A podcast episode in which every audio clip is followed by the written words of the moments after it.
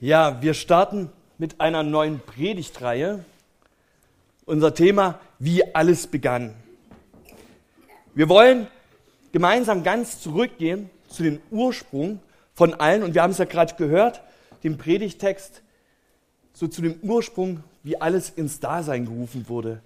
Wie Gott Himmel und Erde geschaffen hat. Die Bibel ist ja so die Offenbarung Gottes. Gott zeigt sich in der Bibel uns. Und ich finde es spannend, wie Gott sozusagen den Einstieg in sein Wort, wie er den Auftakt von dem, wie er, wie er ist, wie er sich offenbart, mit der Schöpfung beginnt. Und ich finde, da ist so viel, ähm, was über Gott etwas aussagt. Natürlich kann man sich die Frage stellen, ja, stimmt das denn mit der Schöpfung? Andere Theorien sagen, ja, es hat sich langsam entwickelt, die Evolution und so weiter. Ich möchte gar nicht heute Morgen so sehr darauf eingehen, wie das entstanden ist oder also beweisen, dass die Schöpfung richtig ist, sondern ich glaube, wenn Gott die Schöpfung uns so darstellt, dass das wirklich passiert ist. Und es steckt so viel Worte, so viel Wahrheit, so viel ähm, Offenbarung über Gott in diesen ersten zwei Kapiteln, ähm, worauf ich einfach heute Morgen eingehen will. Wie alles begann. Sozusagen die, der Ursprung oder der Anfang von der Bibel, so der Auftakt von dem, wie Gott ist. Wir gehen zur Urgeschichte zurück und damit ist nicht die Entstehung von irgendwelchen Uhren gemeint, Rolex oder Kuckucksuhr, sondern es geht darum, wie die Erde begann, wie das Dasein entstanden ist. Und Gott berichtet das uns aus seiner Sicht heraus. Aus der Sicht, wie er ähm, ja den Menschen gemacht hat, was für ihn wichtig ist. Und Gott stellt sich so ein Stück weit selbst vor. Die ersten elf Kapitel, diese Urgeschichte, wie wir es so sagen, ist so der Auftakt der Bibel, wo da steht, wie Gott die Menschen gemacht hat, das Universums ins Dasein gerufen hat, so wie wir es gerade gehört haben. Es zeigt dann, wie die Sünde, also das Schlechte, das Böse in die Welt kam und wie Gott eingreift und Versprechen gibt. Und wir wollen uns das so die nächsten Wochen anschauen, wie sich so ein Stück eine Entwicklung reinkommt in unsere Welt und wie Gott da ist und sich für die Welt einsetzt. Und ich finde, wenn wir so die Schöpfungsbericht, den wir ja gerade gehört haben, lesen, da stellt Gott sich so ein ganzes Stück vor. Da steckt so viel Wahrheit drin, so viel Dinge über Gott, ja, wie Gott ist, was er uns mitteilen will. Ähm, das ist Wahnsinn eigentlich, was da drin steckt. Und ich möchte euch so ein Stück mit hineinnehmen in das, wie Gott sich vorstellt, wie Gott sozusagen den Ursprung wie Gott, ähm, ist, wie Gott alles ins Dasein ruft und wie Gott sich selbst schon in den ersten Versen der Bibel so einzigartig offenbart wie, ich finde, an fast keiner anderen Stelle. Gott stellt sich vor. Wir haben es gerade gehört. Und ich finde das spannend, dass zwei Kapitel der Bibel über die Schöpfung gehen. Zwei Kapitel der Bibel, wo Gott uns so ein Stück mit hineinnimmt in das, wie er ist. Und ich kann nicht auf alles eingehen, aber ich möchte euch so ein Stück mit hineinnehmen in ein paar wichtige Gedanken über Gott, wie Gott sich hier vorstellt. Die Bibel beginnt mit am Anfang schuf Gott Himmel und Erde.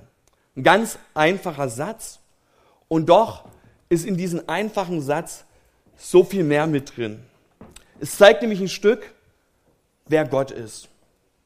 Wir reden vom am Anfang oder im Anfang und eigentlich ist es gar nicht korrekt. Also wenn wir vom Anfang reden, dann reden wir vom Anfang des Universums, von dem, was wir sehen, von dem, was wir ähm, um uns herum haben. Aber eigentlich ist der Anfang nur das, was wir hier haben, sondern Gott war viel eher schon da. Gott ist ewig. Und schon in den ersten Vers dieses Buches, wo Gott sich offenbart, deutet er so an, dass er schon vorher da war. Gott schafft am Anfang. Es ist, damit wir es so ein Stück begreifen können, aber Gott ist ähm, ewig. Das heißt, er war schon ewig da und jetzt auf einmal greift er in die Welt ein und ordnet das. Und ich finde das so Wahnsinn, weil das schon so ein Stück von Gottes Art darstellt. Gott ist ewig. Und ich glaube, wir Menschen, wir sind so in dieses Zeitliche hinein genommen. Wir können uns das oft so gar nicht vorstellen. Aber Gott ist der, der ewig da ist. Und das zeigt sich schon in den ersten drei Worten oder vier Worten der Bibel. Am Anfang schuf Gott, dass Gott ewig ist. Was für ein Gott wir haben. Und das Zweite, was in diesem Vers über Gott ausgesagt ist, dass Gott eingreift. Gott schafft. Gott schafft nicht aus irgendwelchem Material, also das machen wir ja manchmal, wenn wir was Neues bauen. Wir haben Material, wir haben irgendwas, was wir zusammen basteln, zusammen ähm, schrauben oder sonst was. Aber wenn hier steht, Gott schafft, dann ist etwas gemeint, da war noch nichts da. Es gab nichts, was irgendwie Existenz war. Gott schafft aus dem Nichts heraus. Und das ist so dieser Auftakt von der Offenbarung Gottes. Gott ist ewig und Gott ist allmächtig. Er kann aus dem Nichts heraus einfach etwas machen. Und das ist unser Gott. Ist doch Wahnsinn, oder? Sollte uns zur Anbetung bringen. Sollte uns ja, zu dem Lob Gottes bringen, wie Gott ist.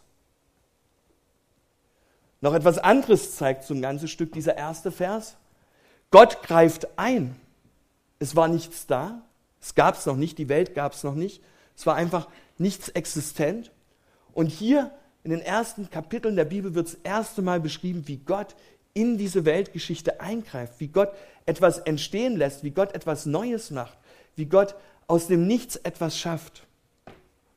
Und auch das zeigt wieder so ein Stück von der Art Gottes. Gott greift ein. Gott greift in die Geschichte ein. Er lässt überhaupt die Geschichte entstehen. Ja, wir lesen es ja dann, wie er die Zeiten schafft, Sonne, Mond, Sterne, äh, Tag und Nacht entsteht und so weiter. Gott greift ein. Und das ist der Anfang von dem, wie sich Gott offenbart. Das ist nur der Einstieg von dem, wie Gott ist. Und dann kommt noch so viel mehr, wo wir so ein Stück erkennen können von dem, wie Gott ist. Ich finde, das ist immer wieder ein Grund zum Anbeten, Grund Danke zu sagen für das, was Gott macht. Und dann geht der Schöpfungsbericht los. Wir haben ihn gerade gehört. So eine Aufzählung von Dingen, die Gott ähm, schafft. Ja? Und ich finde, wenn man das so zum ersten Mal liest, klingt es ein bisschen langweilig. Gott sprach und dann geschah, was er sprach und dann sagte Gott irgendwas und dann sagte am Ende, dass es gut war und segnete es. Es ist irgendwie wie so eine Formel, was immer wiederkehrend ist. Aber ich glaube nicht, dass Gott irgendwie langweilig ist, sondern es soll was ganz anderes ausdrücken. Es soll Gottes Majestät ausdrücken. Dieses Formelhafte. So etwas ganz Großes, ja, was Gott schafft und was wiederkehrt. Und es ist nicht irgendwie was Langweiliges, sondern einfach so ein Stück etwas Majestätisches, was darin widerspiegelt, in diesem Bericht. Und noch etwas anderes finde ich spannend bei dem, was wir lesen, nämlich Gott spricht. Ja, wenn wir den Anfang lesen, da sprach Gott, Licht entstehe und das Licht strahlte auf. Ein Wort und es passiert etwas. Ein Wort und es ist im Dasein, es existiert etwas, es entsteht etwas Neues.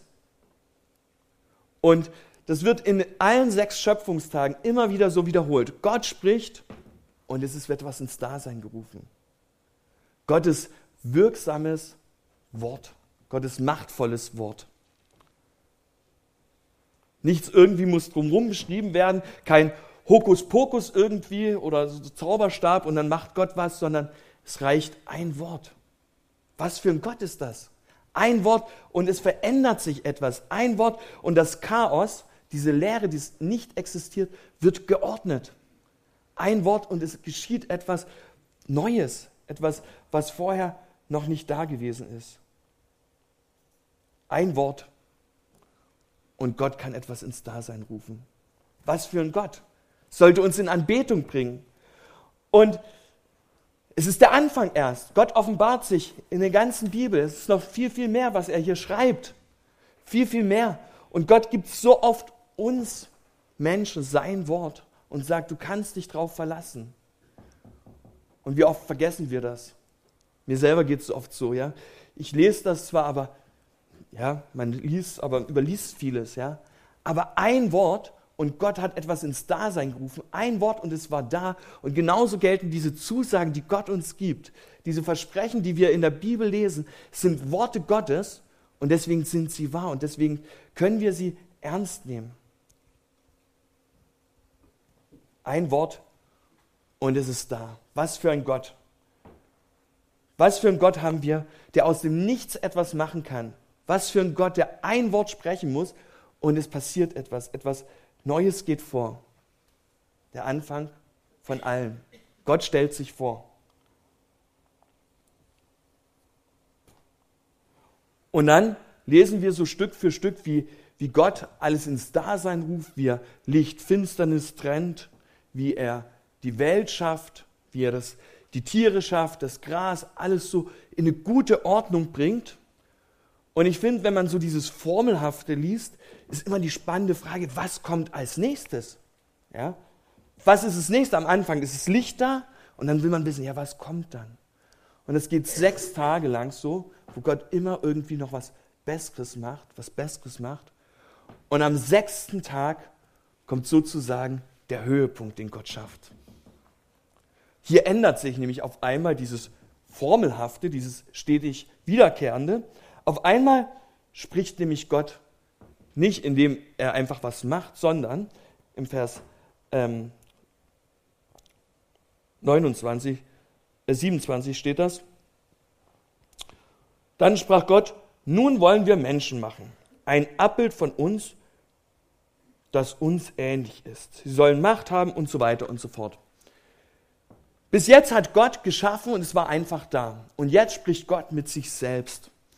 Und es ist nicht so, dass er irgendwie gedacht hat, ich kann ja mal mit mir selbst reden, sondern es zeigt so ein Stück von dem Wesen Gottes wieder. Der dreieine Gott, das, was wir ja im Glaubensbekenntnis auch sagen, der ist bei der Schöpfung dabei und er spricht mit sich selbst und sagt, okay, jetzt, das Ganze, was ich gemacht habe, soll jetzt zum Höhepunkt kommen. Darauf fiebern doch alle hin. Wir wollen was ganz Besonderes schaffen. Lasst uns Menschen machen nach unserem Bild. Ich habe mich vor einigen Wochen mit zwei Jungs unterhalten und da ging es auch so um die Vorstellung, wie Gott ist. Und wir hatten so eine ganze Weile überlegt, wie man sich Gott vorstellen kann und so. Und dann sagten sie mir, naja, Gott sieht doch aus wie wir. Der hat Hände, Füße, Kopf, Augen und so weiter. Ist doch klar, wir sind ja nach seinem Bild geschaffen worden. Ich glaube nicht ganz, dass es so stimmt, sondern ich glaube, dass wenn wir nach Gottes Bild geschaffen äh, wurden, dass es unser Wesen meint, unser Inneres. Diese Beispiele, also Gott wird ja oft in der Bibel dann auch als mit Händen und Füßen beschrieben, aber das soll uns zu verstehen geben, so eine Metapher sein, damit wir uns vorstellen können, wie Gott ist. Aber letztendlich können wir ihn überhaupt nicht begreifen. Letztendlich ist er viel größer. Aber ich glaube, dass Gott hier so ein Stück uns nach seinem Wesen geschaffen hat. Und wie ist das Wesen Gottes? Wir haben es gerade gesehen. Er ist in Gemeinschaft mit sich selbst. Ja, ist ein Gemeinschaftswesen. Und das sehen wir dann, wenn wir den zweiten Schöpfungsbericht, also im Kapitel 2 nochmal lesen, wie Gott Adam und Eva geformt hat, wie wichtig ihnen das ist, dass Mann und Frau zusammengehören, in dieser Gemeinschaft leben.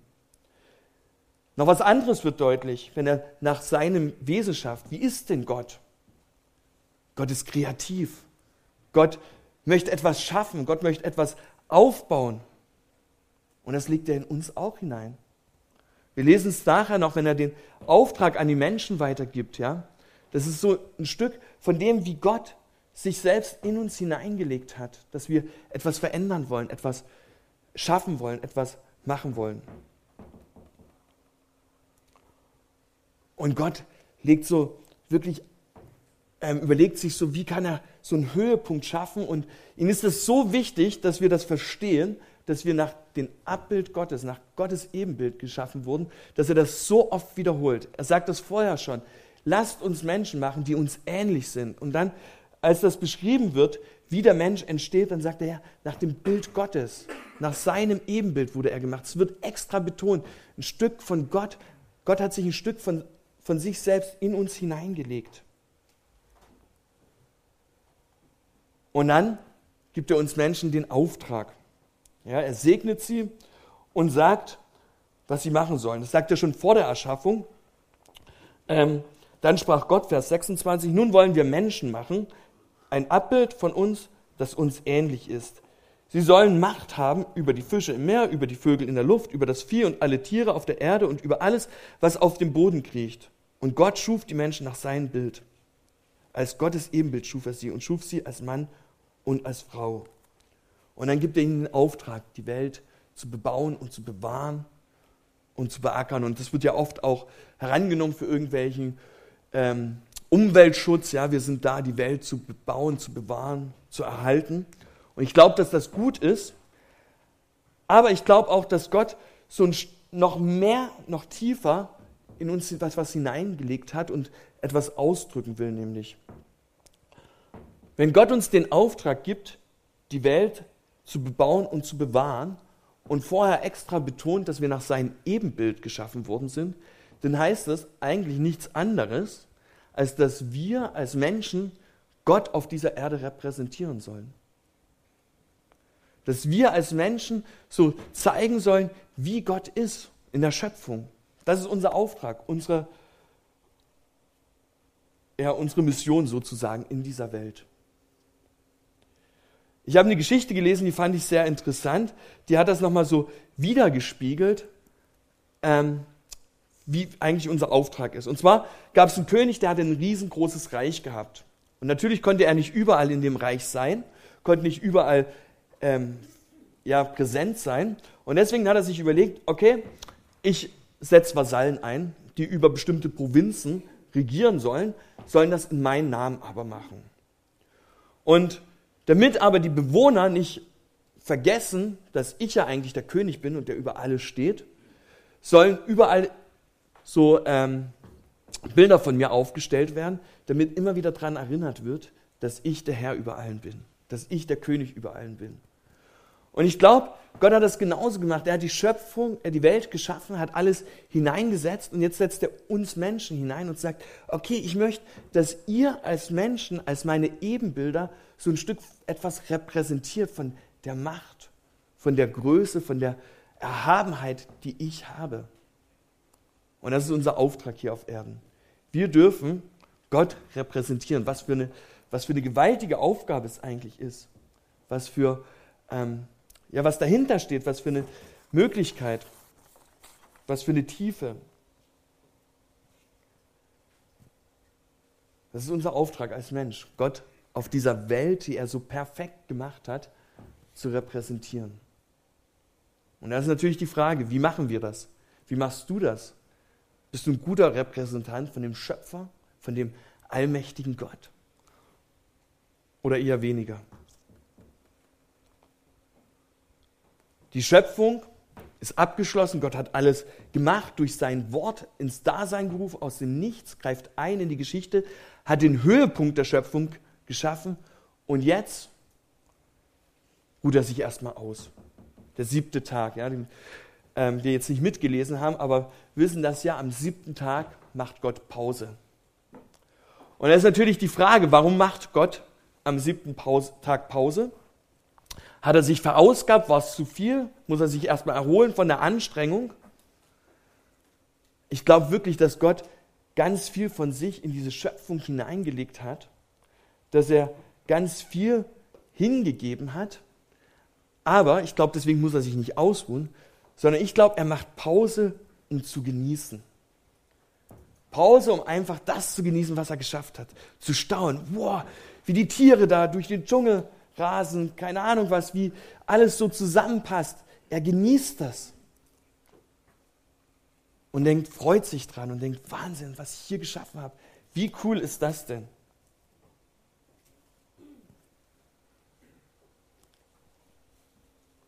Wie cool ist das denn? Gott genießt. Und später gibt er ja dem Volk Israel diesen Auftrag oder als, als Gebot, den siebten Tag zu heiligen. Und ich glaube, es ist deswegen Gott so wichtig, weil er möchte, dass wir auch genießen können.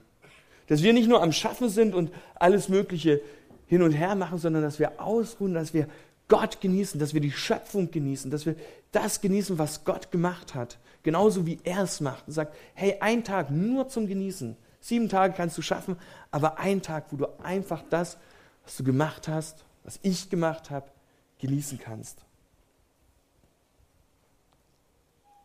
Manchmal gar nicht so einfach zu genießen, finde ich. Aber das ist unsere, unser Auftrag sozusagen von der Schöpfung her. Gott genießt und deswegen können wir auch genießen. Ja, das war das erste Kapitel von der Schöpfung sozusagen, der Anfang, wie alles begann. Und wenn wir weiterlesen, dann kommt nochmal ein ganzes Kapitel, wo es wieder über die Schöpfung geht. Und manche haben sich so Gedanken gemacht, wie kann das sein? Sind das zwei verschiedene Berichte? Sind das zwei völlig verschiedene Ansätze von der Schöpfung? Ich glaube, das, was uns 1. Mose 2 sagen will, hat einen ganz anderen Schwerpunkt. Im ersten Kapitel sehen wir so ein Stück, wie Gott durch ein Wort spricht, wie Gott so als Herr über allen ist, wie Gott aus dem Nichts etwas schafft. Und im zweiten Kapitel wird eine ganz andere Seite von Gott noch deutlich. Im zweiten, das zweite Kapitel oder der zweite Schöpfungsbericht, der beginnt damit, wie Gott den Menschen schafft. Ja, also es wird beschrieben kurz, dass Gott Himmel und Erde geschaffen hat, das Gras und so weiter. Und dann geht es darum, wie Gott Adam erschafft. Ja? Und es wird beschrieben, dass Gott den Leben nimmt, Menschen formt und dann Atem einhaucht. Und dann wird beschrieben, wie Gott den Menschen, also einen Garten Eden pflanzt, einen richtig coolen Garten, wird beschrieben, wie der aussieht, wie der begrenzt ist und wie er den Menschen, Adam, da hineinsetzt, wie der Adam seine Bestimmung lebt, die, die Tiere zu ihm kommen, er die benennt und wie Gott am Ende dann Eva erschafft, die Mutter von allen Lebenden, und wie sich Adam und Eva finden. Das ist so grob die Übersicht über das zweite Kapitel, über die zweite Schöpfung oder über die Vertiefung der Schöpfung. Hier gibt es einen anderen Schwerpunkt. Im ersten Kapitel geht es darum, wie groß Gott ist. Im zweiten Kapitel steht auch wieder die Größe Gottes im Mittelpunkt, aber nicht ganz so, sondern hier kommt Gott auf die Erde und macht sich seine Hände dreckig. Er formt aus dem Lehm etwas. Er baut einen Garten. Er pflanzt, er gießt, keine Ahnung, was er noch alles macht, aber er kommt auf die Erde und macht sich dreckig um zu bebauen und zu bewahren. Was für, was für eine Größe das auch wieder zeigt. Und was das auch wieder schon aussagt über, über das Wesen Gottes. Weil immer wieder, wenn wir die Bibel lesen, zeigt Gott, wie er auf diese Erde kommt und bereit ist, sich dreckig zu machen, sich einzusetzen für uns Menschen. Im Zentrum des zweiten Kapitels steht, oder des zweiten Berichts, steht der Mensch. Und im ersten Kapitel, im ersten Schöpfungsbericht, ist so der Mensch als der Höhepunkt. Und im zweiten wird es nochmal so deutlich gesagt, was der Auftrag des Menschen ist. Ja? Dass der Mensch bebauen, bewahren soll, dass der Mensch arbeiten soll, dass der Mensch ähm, Gott auf dieser Erde repräsentieren soll. Das ist der Auftrag. Und hier wird auch nochmal beschrieben, wie den Unterschied zwischen Mann und Frau. Ja? Der Mann, Adam geschaffen aus dem Erdboden, die Frau aus der Rippe. Und es zeigt, beide Geschlechter zusammen sind wichtig und sind zusammen dazu da, um Gott zu dienen, um diesen Auftrag Gottes auf der Erde auszufüllen. Gott möchte, dass der Mensch auf dieser Erde ist und die Erde in Besitz nimmt, deswegen auch den Garten, die Tierbenennung, das ist so ein in Besitz nehmen, zu beanspruchen. Ich kann mir das so richtig vorstellen, wie Gott dasteht und staunt, wie, welche kreativen Ideen der Mensch hat, Adam hat, um die Tiere zu benennen. Und Gott sich darüber freut und jedes Mal so halb applaudiert und sagt, toll, toll ausgedacht, super Name. Der Mensch nimmt in Besitz und alles perfekt. Ja? Gott schaut nach jedem Tag, das haben wir gelesen, so zurück, guckt, was er gemacht hat und sagt, hey, super, ist gut. Und am Ende der Schöpfung, als er den Menschen gemacht hat, sagt er nicht nur, es ist gut, sondern es ist super, es ist spitze. Es ist einmalig, es ist besonders. Ich staune immer, was Gott in den ersten zwei Kapiteln über sich selbst offenbart, wie Gott in den ersten zwei Kapiteln so ein Stück von sich selbst zeigt und gleichzeitig auch zeigt, welchen Wert, welche Stellung wir Menschen haben. Und ich finde es immer wieder wichtig, sich anzuschauen und sich das vor Augen zu malen, wer wir sind, welchen Auftrag wir haben und wer Gott ist. Wir sind in der Abhängigkeit von Gott. Gott ist der Schöpfer. Ein Wort und es geschieht. Gott ist viel größer als wir, viel erhabener als wir. Und doch dürfen wir mit Gott Gemeinschaft haben, dürfen wir mit Gott reden. Das ist unsere Bestimmung, Gott auf dieser Erde zu repräsentieren. Gott äh, auf dieser Erde darzustellen. Das ist unser Auftrag. Und es ist toll, wie, wie das so dargestellt wird, wie Gott sich in die Schöpfung hineingibt, wie er so ein Stück von sich selbst da hineingibt und dann wir als Menschen so der Höhepunkt sind und sagen, super, genau das, genau dafür habe ich alles geschaffen. Super, dass es uns gibt, dass es die Menschen gibt. Und ich finde, wenn ich so die ersten zwei Kapitel der Bibel lese, dann bringt das in Anbetung. Anbetung heißt, sich klein zu machen, zu erkennen, Gott ist so viel größer als ich, so viel mächtiger als ich, so viel heiliger als ich. Und wenn wir sehen, wie Gott sich in den ersten zwei Kapiteln der Bibel offenbart, dann kann ich da nicht anders als sagen, Wahnsinn. Wahnsinn, was ich für einen Gott habe. Wahnsinn, wie er sich offenbart. Und Wahnsinn, dass ich mit diesem Gott leben darf, mit diesem Gott sprechen darf, mit diesem Gott Gemeinschaft haben darf. Ich möchte enden mit einem Psalm, der das so, finde ich, so auf, auf eine richtig gute Art und Weise zum Ausdruck bringt, der das so deutlich macht, wer wir Menschen eigentlich sind und dass wir eigentlich nicht anders können, als anzubeten, als Gott Danke zu sagen, dass er uns ins Leben gerufen hat. Ich lese einige Verse aus Psalm 8. Ich bestaune den Himmel, das Werk deiner Hände, den Mond und all die Sterne, die du geschaffen hast. Wie klein ist da der Mensch, wie gering und unbedeutend. Und doch gibst du dich mit ihm ab und kümmerst dich um ihn. Ja, du hast ihm Macht und Würde verliehen. Es fehlt nicht viel und er wäre wie du. Du hast ihn zum Herrscher gemacht über deine Geschöpfe. Alles hast du ihm unterstellt. Die Schafe, Ziegen, Rinder, die Wildtiere im Feld und Wald, die Vögel in der Luft und die Fische im Wasser, die Kleinen und die Großen, alles, was die Meere durchzieht.